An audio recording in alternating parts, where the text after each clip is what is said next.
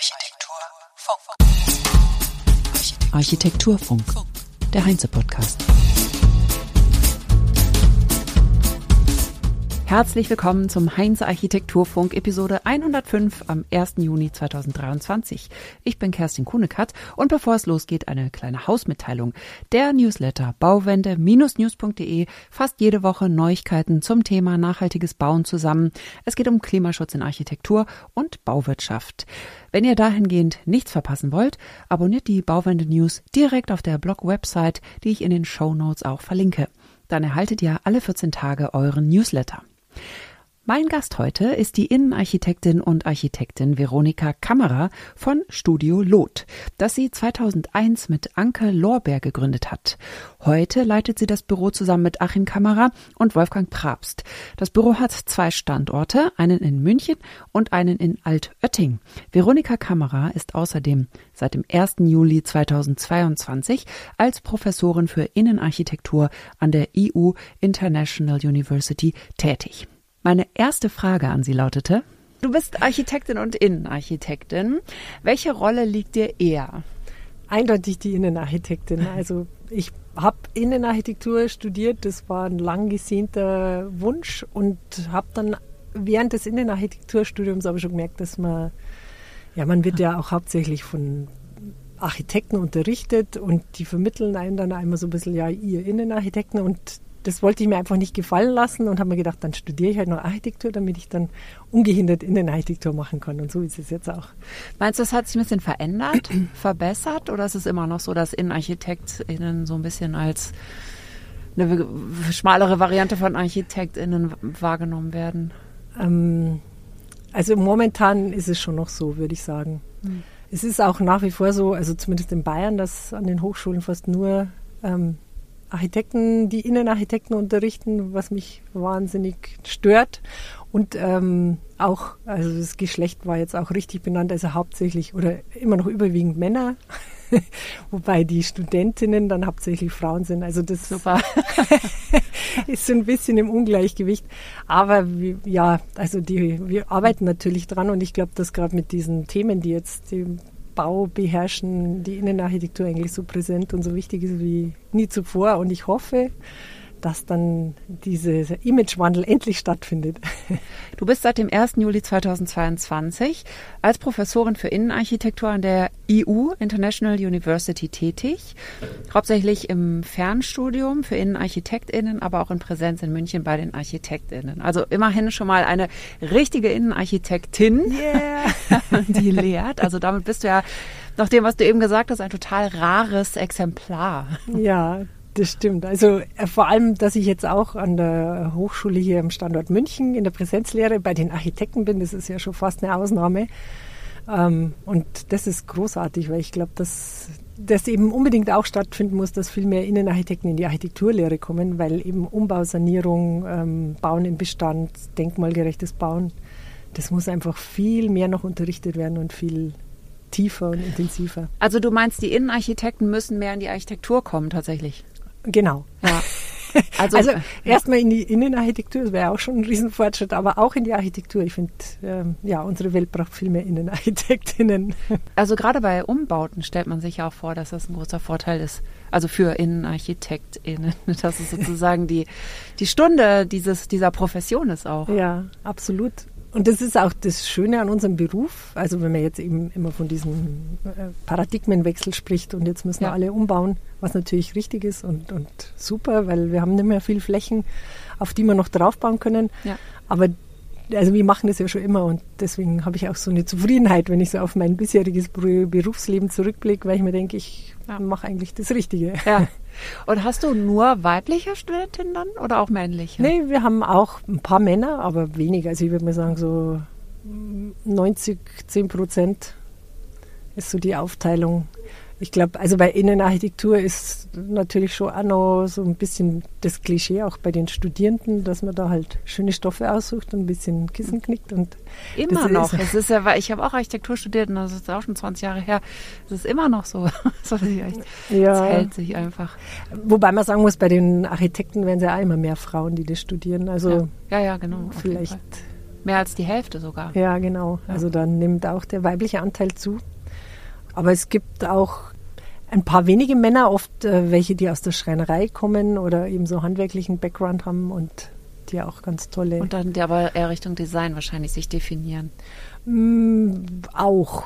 Aber gibt auch ganz tolle äh, Kollegen, die also mir fallen jetzt ein paar ein, die, die super schöne Projekte machen. Und, und was ist, würdest du sagen, ist die größte Gemeinsamkeit zwischen Architektur und Innenarchitektur und was ist die größte Differenz? ähm, die Gemeinsamkeit ist, dass es uns allen um den Raum geht.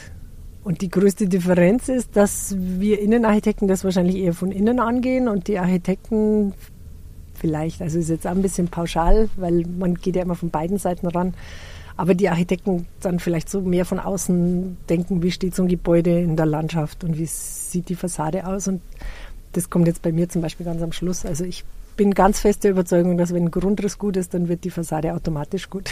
Ja. Also früher war ja eher so Architektur, da macht man auch was von null komplett neu und bei Innenarchitektur war ja immer schon was da. Also ein Innenarchitekt, Innenarchitektin muss ja immer mit dem, was da ist, auch umgehen. Ne? Aber für Architekten gilt das ja mittlerweile auch. Also ich meine, was du eben gesagt hast, ne? also ja. vielleicht gleicht sich das auch mehr an sogar. Aber das ist auch ein großer äh, Unterschied, den finde ich wir Innenarchitekten und Architekten haben. Das ist mir auch jetzt erst so in den letzten Jahren eigentlich bewusst geworden. Ich bin ja auch so ehrenamtlich ein bisschen engagiert in der Bayerischen Architektenkammer zum Beispiel.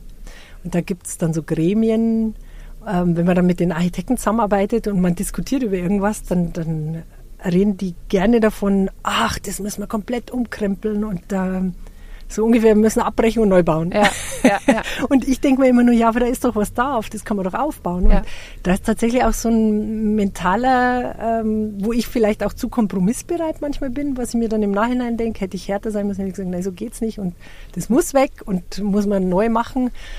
Aber also ich glaube, wir sind schon eher, wir Innenarchitekten, welche, die einfach aus dem, was da ist, das Beste machen und die Architekten versuchen, das Pferd völlig neu aufzustellen. Ja, und die müssen jetzt umlernen. ja, definitiv. Und das könnten wir ihnen zeigen. ja, da ist es wirklich interessant. Also für den Twist habe ich jetzt auch so noch nicht so nachgedacht, aber tatsächlich ist es ja so. Und vielleicht tun sich, also vielleicht ist es wirklich die Stunde der Architekt, Innenarchitektinnen meine ich, also dass sie sich sozusagen einfacher darauf einstellen können, auch ja. weil sie es schon immer gemacht haben.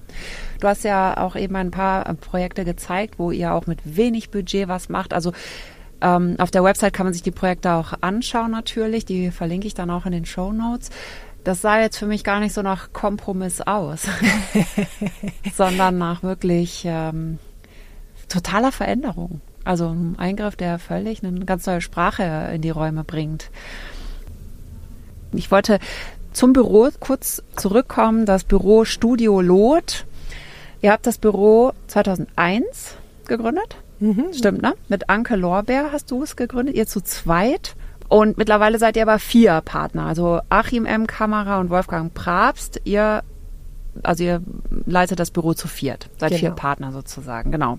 Und ihr habt, ähm, ihr realisiert preisgekrönte und medial beachtete Projekte auch in Altötting, Neuötting und München. Hauptsächlich, ja, genau. Hauptsächlich. Genau.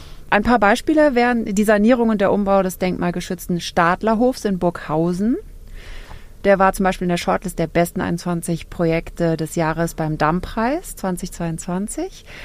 Die Bar Karl in Altötting, die den ersten Preis als schönste Bar beim Calvai Verlag 2020 erhalten hat. Also Calvai Verlag hat diesen kürt sozusagen die besten Bauwerke.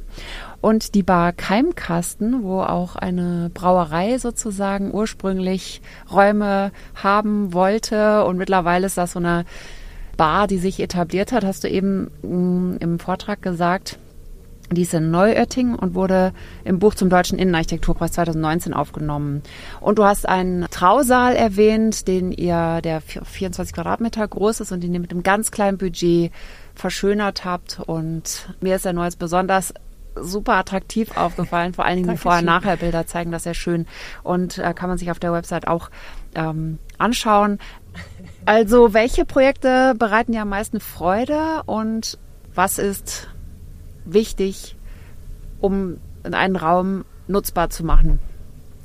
Also ich gehe eigentlich immer so vor, dass ich mir die drei W-Fragen, ähm, wer ist mein Bauherr, was ist die Nutzung und wo steht das Gebäude. Also auch wenn es ein Innenraum ist, um jetzt vielleicht auf diesen Trauungsraum zurückzukommen, ähm, es ist wirklich nur ein 25 Quadratmeter großes Zimmer, wo halt äh, standesamtliche Trauungen stattfinden. Aber das Thema, dass der mitten am Altöttinger Kapellplatz ist, war dann für die Raumgestaltung auch sehr wichtig. Also dieses Thema ähm, der Votivtafeln, wo sich äh, Leute, die, die nach Altötting pilgern, um bei der Marienstatue ähm, sich quasi Hilfe zu holen und dann als Dank eine Votivtafel an die Kapelle oder äh, bei der Kapelle abgeben, war dann auch so aufgegriffen, dass wir eine Leuchte von Ingo Maurer, so die Zettelsleuchte ähm, dort hängen haben, wo die glücklichen Ehepaare dann nach zur, zur diamantenen auch einen Zettel hinhängen können und sich bei der Maria bedanken. Super. Ich habe schon gedacht, bei der Ingo Meurer Leuchte ist wahrscheinlich das Budget schon aufgebaut. Ja, genau, so ungefähr. Weil du vorher gesagt hast, also medial war der tatsächlich auch relativ beachtet, ähm, war auch ein paar Ausstellungen und so, wo, wobei wir uns, wie wir den ge gemacht haben und ich den dann, muss man ja immer einreichen, wenn man so ein Projekt macht, haben immer nur gedacht, ja, soll ich den überhaupt einreichen? Die lachen uns doch aus. Aber der war dann auch im Bayerischen Rundfunk in so einer Festsendung zum ähm, so 50 Jahre Bayerische Architektenkammer, also war das als Innenarchitekturbeispiel drin. Super. Ja. Das war echt nett. Ähm, was wollt ihr jetzt erzählen?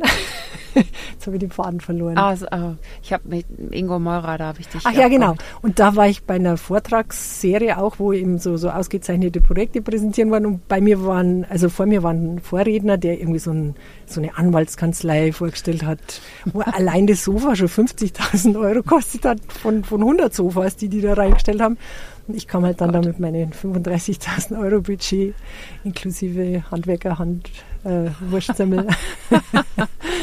Aber gerade das ist ja auch toll. Also zu sehen, dass dass man auch was machen kann mit wenig Budget, ne? Und zwar eben, weil man es kann. Ja. Also da beweist man ja auch sehr, dass man ähm, seinen Beruf beherrscht, ne?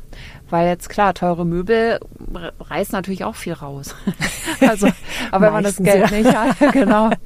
Aber wenn man das dann trotzdem schafft, ohne viel Geld, dann ist es natürlich wirklich die hohe Kunst. Ja, genau. Und zu deiner Frage, was dann wirklich Spaß macht, das ist eben genau das. Wenn man es einfach schafft, einen Raum mit den Mitteln, die man zur Verfügung hat und die der Raum auch bietet, dann zu so einem schönen Ergebnis zu machen und sich zu denken, Age, schaut's her, es geht.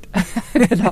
Und bei den äh, Bars ist es aber normal gelaufen, sag ich jetzt mal in Anführungsstrichen. Ja? Also ihr habt einfach einen Auftrag bekommen und wurdet normal bezahlt, war jetzt nicht so ein Mini-Budget nur, sondern einfach so angemessen und ihr konntet sozusagen da. Also diese, diese eine, diese Bierbar war auch eher so ein Low-Budget-Projekt, wo, wo wir ähm, ja also schon gut bezahlt worden sind. Das war schon äh, effektiv, aber ähm, da war dann auch teilweise die, die Werkplanung durften wir da gar nicht mehr machen, weil der Bauherr eben gesagt hat, nein, das macht dann sein Schreiner. Aber der Schreiner hat das toll gemacht. Also insofern hat es super funktioniert.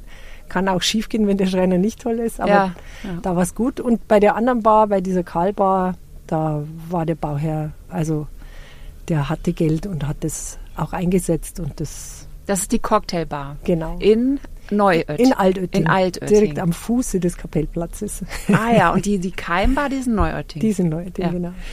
Ich habe jetzt nicht so genau die Vorstellung davon. Sind diese beiden Orte also direkt nebeneinander oder? Ja, es ist eigentlich eine Stadt. Also mhm. das ist irgendwie Altötting ist so das, das ähm, kirchliche Zentrum und Neuötting war eigentlich immer die Handelsstadt. Ach so. Mhm. Und da ja, geht man zu Fuß fünf Minuten von alt noch. Also das geht da fließend ineinander ja, ja. über. Man ja, kann okay. gar nicht sagen, wo das eine anfängt und das andere aufhört.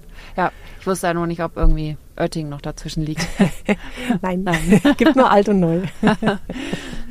ja, und mh, hm, haben sich die Raumanforderungen verändert im Laufe deiner Karriere? Ähm, ich finde, äh, also was, was schon bemerkenswert ist, ist vielleicht liegt es aber auch an uns, dass wir jetzt nicht mehr so diesen Luxus haben wir nie wirklich, aber also ich glaube, das, das ist auch was, was wir nicht transportieren. Also wir sind jetzt nicht das Innenarchitekturbüro, das eben schicke Anwaltskanzleien oder Penthäuser für irgendwelche Superreichen macht, sondern wir fühlen uns wahnsinnig wohl, wenn wir einfach was Sinnvolles machen. also Entschuldigung, Penthouses sind natürlich auch sinnvoll für die Leute, sinnvoll. die das Glück haben, die zu besitzen. Aber also ich finde es halt wahnsinnig schön, wenn meine Kinder ja jetzt glücklicherweise selber diese Schule besuchen durften, die wir geplant haben und ja. die da einfach mit schönen Materialien zu tun haben. Und also weniger elitär, sondern ihr bringt das gerne in die Breite sozusagen. Genau. Ja. Ja, das ist schön. Und deinen Studierenden, was vermittelst du denen? Worum geht's da, wenn du anfängst, denen den, also Raumlehre beizubringen oder wie fängt das an? Ähm, ja, also ich versuche die natürlich schon auch sehr dahin zu, zu schulen oder zu Schulen sagt man nicht, zu lehren, dass sie den Menschen in den Mittelpunkt ihrer Planung stellen und den, den Bedürfnissen und äh, vermitteln aber auch, also ich arbeite ja sehr, ja, wie sagt man da, materiell stimmt nicht, sondern materialbewusst. Also ich glaube, meine oder die Innenräume, die wir gestalten, sind von der Materialität sehr speziell und sehr ausgesucht und sehr bewusst so gewählt und das ist auch was, was ich finde für Innenarchitektur, ja, aber auch für Architektur wahnsinnig wichtig ist. Und gerade in unserer Zeit kann man es einfach nicht machen, dass man einen Raum mit irgendeinem scheiß Laminatboden zupflastert und dafür womöglich noch ein schönes altes Parkett rausreißt, sondern man muss einfach ehrliche Materialien verwenden, die alt werden und eine Patina kriegen und immer schöner werden, je älter sie werden und nicht so ein Dreck der einfach ja. nur als Sonnenmüll dann nach fünf Jahren wieder rausgerissen wird. Also das versuche ich meinen Studenten ähm, sehr stark zu vermitteln. Dann auch das Thema, dass sie eben, bevor sie neu bauen, erstmal schauen sollen, was da ist ja. und lieber umbauen. Und ähm, ja, dass man Ressourcen schont, dass man ähm, auch, also wir haben jetzt als, als Aufgabe, stelle ich gerade in dem Fach Raumfunktionslehre, da müssen sie ein bestehendes Wohnhaus umbauen in, einmal im Kindergarten, einmal im Bürogebäude, einmal ähm, im Wohnhaus tatsächlich wieder und aber mit dem ja. immer mit der Auflage, dass da möglichst viele Menschen zum Beispiel drin wohnen sollen. Mhm. Also nicht so ein 200 Quadratmeter Luxushaus, wo dann die ja. dreiköpfige Familie drin wohnt, sondern ähm, da sollen halt mindestens zwölf Menschen dann drin wohnen. Ah ja, super. Also quasi einmal im Kreis. Vom Wohnhaus zum zur Kita, zur Schule, zum Wohnhaus wieder sozusagen. genau. Super, tolle Übung. Und wie geht ihr in eurer Profession damit um, mit der Schnelllebigkeit? Also zum Beispiel bei Hospitality, Hotelprojekten und so weiter, die müssen ja auch immer mithalten mit der Zeit. Das ist man ja auch als, als Gast, kennt man das ja auch selber. Man weiß moderne Hotels zu schätzen. Und wenn das Interieur mehr als sieben Jahre alt ist zum Beispiel, dann wirkt das total altbacken. Also vom Design allein schon. Ja. Die Lösung wird ja wahrscheinlich nicht sein, dass man alte Sachen einfach drin lässt, sondern es wird ja trotzdem immer weiter getauscht und gewechselt. Wie beschäftigt euch das, dieses Thema der Schnelllebigkeit? Also da würde ich dir jetzt fast widersprechen wollen. Ich, ich fahre ja viel lieber in Hotels, wo, wo sie Gott sei Dank den Fehler nicht gemacht haben, das nach sieben Jahren oder nach 15 Jahren oder nach 20 Jahren rauszureißen, sondern ich finde ja gerade diese, diese Oma-Hotels, wo noch die Möbel von vor 30 Jahren drin sind, super. Die haben ja viel mehr Charme als diese Fadenkettenhotels mit ihren Plastikoberflächen. Ja. sind wir wieder beim Thema. Ähm, ja, und wir haben ja auch äh, einige Hotels gemacht und haben versucht, eben auch wieder über die Wertigkeit der Materialien und des Designs so, so ein Branding zu schaffen, das die Jahre überdauert. Also ja. wir haben in Nürnberg ein Hotel für Accor gemacht, ein großes, und das hat mich sehr gefreut, weil das war 2006, glaube ich, dass wir das fertiggestellt haben, also ein sehr frühes Projekt. Und da war jetzt vor ein drei Jahren, glaube ich, in der Zeit, habe ich dann eine, eine, Anzeige gefunden, wo Accor eine Riesenwerbung mit unserem Nürnberger Hotel macht. Wow, ja, cool. Zehn Jahren. Ja. Also die Räume sind immer noch schön und wir haben da wirklich auch bewusst, äh, also im Hotelbau kommt ja dann gerade von so großen Ketten auch die Anforderung, ja, wir wollen kein Echtholz, weil die, die, die Putzfrau kostet so und so viel und die geht da mit scharfen Mitteln ran und nehmt doch dieses tolle Plastikdekorholz, ja. Optik-Scheißdreckzeug. Ja, ja. und wir haben uns geweigert und haben gesagt, nein, wir machen das nicht, nicht, also auf keinen Fall und haben uns dann darauf geeinigt, okay, wenn ihr Kunststoff wollt, dann kriegt ihr Kunststoffoberflächen, aber dann sehen die auch aus wie Kunststoffoberflächen. Mhm. Also ich ja. meine, so, so ein normaler HPL-Oberbelag äh, ist ja auch fein. Wenn er nicht so tut, als wäre Holz, ist das völlig okay. Holzoptik, genau. Genau, und da haben wir halt einfach so diese, diese ähm, Melaminharzkernplatten hergenommen und haben da total robuste Möbel gebaut, die halt, äh, wenn der 70. Hotelgast mit seinem Koffer dagegen rumpelt, immer noch halten und die Zimmer sehen einfach immer noch tiptop aus. Also. Hochwertig ist ja auch immer teurer. Was kann man denn da machen? Ja, Also es wird auch, ja, ich finde viel zu viel wegschmissen einfach. Also ja, ja. vielleicht einfach mal zum Flohmarkt fahren und da alte Sachen kaufen. Also so ein Zimmer hätte ja viel mehr Charme, wenn man da vielleicht dieses Recycling-Thema zum Konzept macht. Was natürlich wieder planungsintensiv ist und man braucht natürlich dann auch ein gewissen, gewisses Händchen dafür. Ja. Aber gibt ja auch tolle Bauherren, die das Händchen selber haben oder man ja. holt sich halt einfach Fachpersonal ja. dazu. Ja, ich denke immer an diesen Schritt von dem doch Exklusiven zum in die Breite bringen auch. Also dass auch andere Bauherren, die eben genau diese, ja, wir machen es eher billiger und wechseln dann lieber alle paar Jahre und nennen uns immer wieder modern, dass, äh, dass man irgendeine Art und Weise, das zu machen, findet, die allgemeingültig ist. Hm. Also einfach im Sinne von Bauwende und, und Klimaschutz. Ja, ich glaube, das ist genau der Punkt, den du da ansprichst, dass man einfach weggehen muss von diesem Fastfood, ja. sondern dass man sagt, okay, ich gebe jetzt vielleicht einmal viel Geld aus, aber dafür hält es dann nicht sieben Jahre, sondern 70 Jahre. Und dann hat sich der Invest tausendmal gelohnt. Aber man muss halt, also unsere Gesellschaft muss sich da einfach total drehen und. Aber meinst ähm, du, der Wunsch, Designs zu ändern und Trends zu, nachzueifern oder Trends zu haben, der lässt sich abstellen? Muss. Was hältst du denn von mietbaren Materialien und Möbeln? Das gibt es ist ja auch ein ja. Thema, ne, teilweise. Also ist, finde ich, ähm, prinzipiell eine super Idee. Da gibt es ja, glaube ich, mit, mit dem Leuchtenhersteller gab es so einen so ein, so ein Versuch, so eine Forschungsreihe, die dann auch quasi in das Bürogebäude reingehen und äh, das betreuen und, und dann auch erneuern und reparieren. Das ja. wäre natürlich super. Und wenn sowas ähm, auf Möbel bezogen stattfindet, auch super, aber es, es, muss halt ehrlich sein, dass es nicht ähm, ja. nur Augenwischerei ist, so wie es ja oft ist, dass die dann das Zeug trotzdem wegschmeißen und sagen. Ja, ja, ja, nee, das das nicht. Nee, wir bräuchten halt eine Lösung, die wirklich sagt, okay, wir können unsere, unsere Lust neu zu gestalten ausleben und es bleibt vielleicht im Kreislauf. Ne? Das ist so eine Traumvorstellung. Also das ist also was, ich finde, wenn was nicht gut ist, dann hat man immer den Bedarf zu ändern zu ändern. Ja, also ich, ich kenne schlechte Häuser, da, wo der Hausmeister dann mit irgendwelchen Pinselchen da das, das schreckliche Zaungeländer nur irgendwie anmalt, weil es einfach furchtbar ist.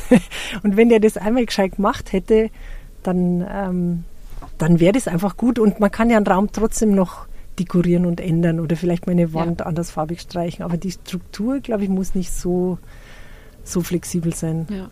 Sag doch mal kurz Raumfunktionslehre, was ist das? ja, das habe ich mir auch gefragt, wie, wie mir das Fach zugeteilt wurde. Nee, ähm, da geht es darum, ähm, den, die, die, menschliche Anthropometrie, also das, wie, welche Bewegungsräume hat der Mensch, wie hoch muss ein Arbeitsplatz sein, dass ich ah, ergonomisch gut dran sitze, was für Arbeitshöhen gibt es in der Küche, wo hängt ein Hochschrank. Mhm ähm, Barrierefreiheit, also welche Bewegungsradien braucht ein Rollstuhlfahrer, wie muss ein behindertengerechtes Bad aussehen und so. Also so Neufahrt. genau, Neufahrt, aber in höchster Qualität und wahnsinnig unterhaltsam bei mir. das würde ich alles gerne mal erleben. Jederzeit kannst du gerne mal Gasthörerin ja. bei mir machen. Ja, würde ich gerne. Ich hatte noch die Frage, welche Änderungen in Arbeitsweise und Materialwahl ergeben sich für, für dich oder für euer Büro aus dem Klimawandel, also aus dem Thema Bauwende, sowohl für das Büro als auch für die Lehre? Mhm.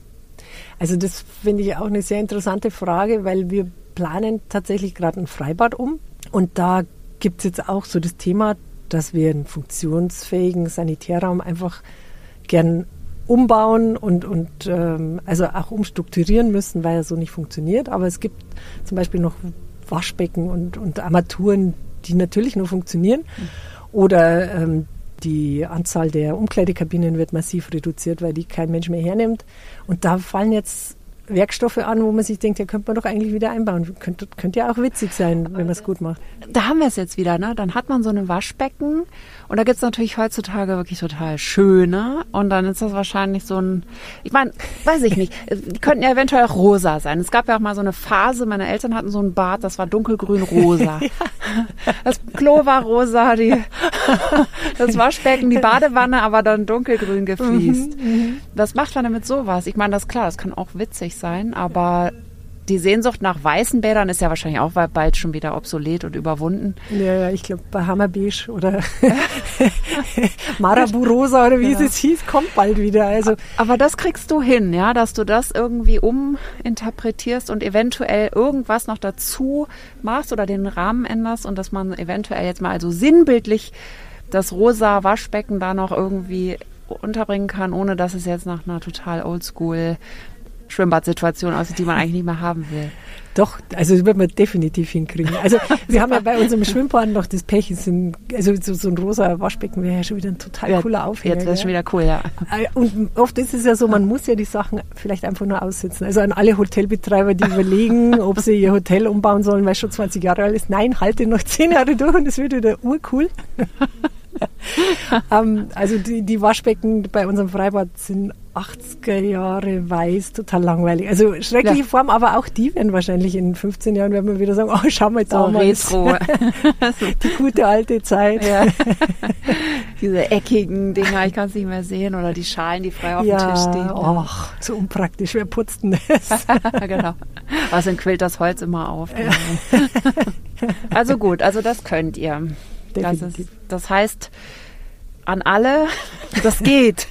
ja. Man muss nichts wegwerfen. Also ich glaube aber, was, was da das Problem ist, also jetzt um die Geschichte von unserem Freibad fertig zu erzählen, wir würden das gern machen, aber die Stadt will es nicht. Die wollen also, was, warum Ja, nicht? die sagen, das soll die Zeig. Also, die, und der Sanitärplaner, der langt sich ans Hirn, wenn wir mit solchen Ideen um die Ecke kommen. Ja, aber das Zeug funktioniert Vielleicht muss mehr. man denen sagen, wie gut das ankommt, dass dann äh, Aufmerksamkeit ja. vielleicht generiert wird.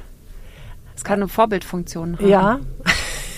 Also wir arbeiten dran. Also das ist das eine, die Bauherrschaft und auch die Fachpläne sind nicht amüsiert. Und das zweite ist, dass das natürlich auch viel Arbeit bedeutet, ja. weil man ja den ganzen Bestand aufnehmen muss. Also jetzt diese Umkleiden, du müsstest ja ausmessen, wie groß sind diese äh, Holzplatten, die da anfallen, damit man die woanders wieder einsetzen kann. Ja. Und da gibt es noch keinen Budget, also unser Bauherr wird uns auslachen, wenn wir sagen, wir haben jetzt hier 40 Stunden ähm, Altholzbestand gelistet. Ja. Ähm, Deswegen ist das so wichtig, dass heute alles von Anfang an gelistet wird, mhm. damit das sozusagen in die Gänge kommt und man nicht mehr rückwirkend diese Arbeit hat. Genau, da liegt eine Riesenchance von BIM, dass ja. man diese ja. ganzen Baustoffe katalogisiert ja. und, und weiß, was wo verbaut ist. Ja. also wenn das mal funktioniert, das wäre genial. Ja, ja, ja, genau. Wer ist denn dein Vorbild in Sachen zukunftsfähiges Bauen oder, oder zirkuläres Bauen oder in der Innenarchitektur allgemein? ähm, um jetzt keine Männer zu nennen, weil leider, also finde ich natürlich Peter Zumthor Wahnsinn, der übrigens auch Innenarchitekt immerhin ist, wenn er schon ein Mann ist, wenn ich es Ja, wirklich? ja. Ähm, ja, Rem Koolhaas finde ich auch Wahnsinn. Also der Moment, du hast gerade angefangen mit, äh, um mal keine ah, genau, Männer um die nicht zu sagen, ähm, die Alten oder die, die Altinnen. Also ja. ich finde, man kann wahnsinnig viel lernen. Wir wohnen in einem Gebäude aus den 30er Jahren. Äh, das Haus haben meine Urgroßeltern gebaut quasi und wir haben das Glück, dass meine Großeltern nie so viel Geld hatten, dass sie da neue Fenster eingebaut haben. Zum Beispiel. Also wir haben noch wunderschöne alte Kastenfenster und wenn man dann sieht, wie die, also da gibt es natürlich auch die Mauerleibung, hat dann noch so eine Vorlage, damit das Fenster dann winddicht in dieser, in dieser Mauer, in dieser Nische sitzt. Und da gibt es halt keine einzige Plastikfolie oder irgend so ein Quatsch. Das Fenster ja. braucht es nicht. Das funktioniert ohne Plastik, weil ja. es einfach so gebaut ist. Und ich finde, das sind auch so, so, so Vorbilder und so Themen. Wir müssen einfach mal schauen, wie es die anderen die letzten 2000 Jahre gemacht ja, haben. Es ist so, als hätten wir irgendwann angefangen, in den, weiß ich nicht, wahrscheinlich 50er, 60er Jahren dann irgendwie falsch abzubiegen, ne? so ja. mit den ganzen chemischen Verbundstoffen und äh, gefährlichen Stoffen. Und jetzt ja. kommen wir wieder zurück. Weil diese alten Kastenfenster, die sind ja, weiß ich nicht, 100 Jahre alt vielleicht. Ne? Und ja, ja, also 85 sind jetzt unsere, aber die sind noch ja. gut. Also es ist echt Wahnsinn. Ja. Aber da, also ich habe letztens, wir haben einmal mit so einem, äh, ein Thema irgendwie in der Uni diskutiert, was ähm, würden wir uns für, fürs Bauen wünschen. Und dann habe ich mir gedacht, ich würde es mir eigentlich wünschen, wenn es keine Kunststoffe mehr am Bau gäbe. Also was das ausmacht. Also es ging ja offensichtlich, man kann es ja bei alten Gebäuden sehen. Ja. Und dann habe ich mir gedacht, aber eigentlich ist das ja so Wahnsinn, weil Kunststoff ist ja eigentlich auch so was Geniales. Ja. Also das ist ja echt ein Geschenk eigentlich, wenn man richtig und vernünftig einsetzen würde, würde ja das Leben total viel einfacher machen. Ja. Nur wir Menschen haben es einfach nicht drauf, dass wir mit den Ressourcen, die wir haben, sinnvoll umgehen. Ich weiß auch nicht, woran es mhm. liegt. Ja, vielleicht lernen wir gerade noch. Ja, also, genau. weil bisher war es ja so dieses totale euphorische und überproduzieren, weil es einfach viel und billig und da ist und mhm. die Konsequenzen spüren wir ja jetzt erst und vielleicht lernen wir es ja auch dazu. Ja, das stimmt. Da also du meinst jetzt zum Beispiel Kunststoff ist dann insofern auch gut, weil man kann ihn auch wieder verwenden im Endeffekt, wenn er rein ist, ne? Wahrscheinlich mhm. einschmelzen und irgendwie eine andere Form gießen. Ne? Natürlich. Oder, ja. Und macht ja das Leben an vielen Stellen so viel einfacher. Ja. Also im Endeffekt braucht man kein Material verteufeln, man muss es nur intelligent einsetzen. Genau. Darf ich alles zusammenkleistern? Ja, genau, super. Eben, alles zusammenpappen, da geht schon los. Es ja. geht nicht, man muss das richtig fügen, was ich auch meinen Studenten in einem anderen Kurs übrigens vermittle, dass man so baut, dass man das Zeug wieder auseinanderkriegt ja. und nicht alles als ein Klumpen dann auf die Müllhalde für ja. Sondermüll. Also Flexibilität und Wiederverwendbarkeit. Also das ist also auf jeden Fall auch ein Thema dann bei dir in der Lehre. Ja, absolut. Auf welche Materialien dürfen wir uns in Zukunft einstellen in unseren Innenräumen? Gibt es irgendwelche Materialien, die du meinst, die besonders zukunftsfähig sind und die in Zukunft viel mehr in Räumen auftauchen? Ich würde wieder sagen, nichts, was es noch nicht gibt, ja, ja, sondern alles, was die Natur kann. Ja. Holz ist Wahnsinn. Also ich bin so ein Holzfan schon allein. Unsere Schule da in, in Neuötting ist ja eine Holz, ein Holzbau. Wie es da riecht, das ist schon ganz was anderes. Wobei auch Steingebäude natürlich eine totale Berechtigung haben. Und ich glaube, wir müssen nichts Neues erfinden, wir müssen es einfach nur gut einsetzen. Und uns schon auch ein bisschen reduzieren. ich wehre mich immer so ein bisschen dagegen oder suche immer nach einer anderen Antwort, weil ich denke, da macht die Mehrheit einfach nicht mit. Hm wir sind es so gewohnt mit unseren, also sage ich jetzt mal sinnbildlich, Sitzheizungen im Auto und so weiter.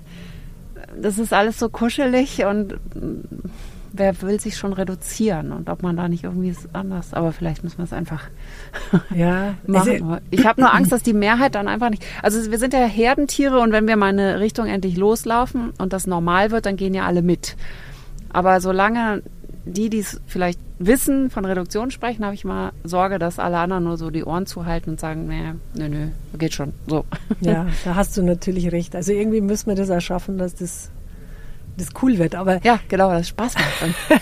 ja, aber es kann ja auch Spaß machen. Also mein Lieblingsbeispiel ist immer, wie meine Kinder noch klein waren und dann fährt man mit ihnen, weil man meint, boah, jetzt machen wir einen tollen Ausflug, gehen wir ins Playmobil-Land die Kinder völlig fertig, total gestresst, hier ein Sinneseindruck da und total über, überdreht. Und am nächsten Tag gehst du mit ihnen in den Wald und es, die sind so entspannt und so glücklich. Und das ist ja auch was, was jetzt zum Beispiel bei Kleinkindern schon ganz gut funktioniert. Waldkindergärten sind doch immer mehr im Kommen, oder? Ja, die ja. sind cool. Ja, die cool. Vielleicht schaffen wir das auch. Also und da, da braucht keiner irgendwie ein quietschbuntes äh, ja. Spielzeug, weil der Wald einfach. Ja, das stimmt. Back to the roots. Vielleicht schaffen wir es Erwachsenen dann einmal so cool zu sein wie die Kinder. Ja, genau. Ab in den Wald erstmal. Ja, genau. Ja, erstmal fünf Stunden spazieren gehen und dann sieht man die Welt auch schon wieder anders. ja, das hilft. Was steht denn als nächstes an? Tatsächlich wieder ein Kindergarten. Und Waldkindergarten. ja, fast. Also es ist so ein Mittelding. Es ist ähm, ein Kindergarten für, da gab es doch diesen, diesen Film erst kürzlich, Systemsprenger. Ja, oh, der ist toll, ja. Also für Kinder, die halt irgendwie jetzt nicht in einem Regelkindergarten unterkommen können, weil sie eine wahnsinnig schwierige Vergangenheit haben oder halt einfach hyperaktiv sind oder hyperhyperaktiv wahrscheinlich. Also mit hyperaktiv hat das wenig zu tun. Aber da sind wir gerade dran, ein Projekt zu entwickeln auf einem sehr schönen Vierseitbauernhof in der Natur. Aber schon, also das ist jetzt nicht ein Waldkindergarten mit nur einem Bauwagen, sondern diese ja. Kinder brauchen dann noch mehr Schutzraum. Richtiger Raum, ja. Also richtiges Haus. Genau. Ja. Und das ist gerade das Projekt, das mich sehr beschäftigt und sehr schön ist. Baut ihr komplett neu oder um? Ähm, schwierig. Also dieser, dieser Bauernhof hat einen wunderschönen alten Stadel, der nicht denkmalgeschützt ist. und ähm, Ähm, da sind wir jetzt gerade am Ausloten, ob wir vielleicht oh. diesen alten Stadel so teilweise ähm, das, ja, oder das so einbauen. Also wir werden ihn wahrscheinlich abreißen müssen, weil er wirklich 150 Jahre alt ist, glaube ich, und die Struktur, also die statische Struktur das einfach nicht hergibt. Aber vielleicht können wir die schöne Fachwerkfassade erhalten und dann ähm, integrieren oder ein Teil davon, ja. Das, also das sind wir gerade am Ausloten. Ja. Okay, also das ist sozusagen gerade auch ein schönes Projekt, ja. was läuft. Dann danke ich dir vielmals für das Interview und ja, die vielen gerne. Auskünfte, die du gegeben hast. Danke für das interessante Gespräch. Hat sehr viel Spaß gemacht. Ja, wir auch. Und das war's für heute. Wenn euch der Podcast gefällt, dann aktiviert die Glocke, damit ihr keine Folge verpasst. Lasst uns eine Bewertung da und empfehlt den Podcast gerne weiter. In der nächsten Woche ist Professor Ulrich Knack zu Gast von der TU Darmstadt. Und zwar wird er mit mir über einen fragwürdigen Werkstoff sprechen, nämlich das Papier als Bauwerkstoff. Ihr könnt noch bis zum 15. Juni euer Projekt einreichen beim Heinz Architektur Award 2023. Und zwar ein Projekt, das nicht der Kategorie Wohnungsbau angehört. Der Award ist mit einem Gesamtpreisgeld von 40.000 Euro einer der höchst dotierten in Deutschland. Informationen dazu und die Anmeldung findet ihr auf heinze.de slash award. Auch diesen Link findet ihr wie immer in den Show Notes. Danke fürs Zuhören, habt eine schöne sonnige Woche. Bis bald und tschüss. Architektur Funk. Der Podcast wird moderiert und produziert von Kerstin Kunekat für die Heinze GmbH in Berlin 2023.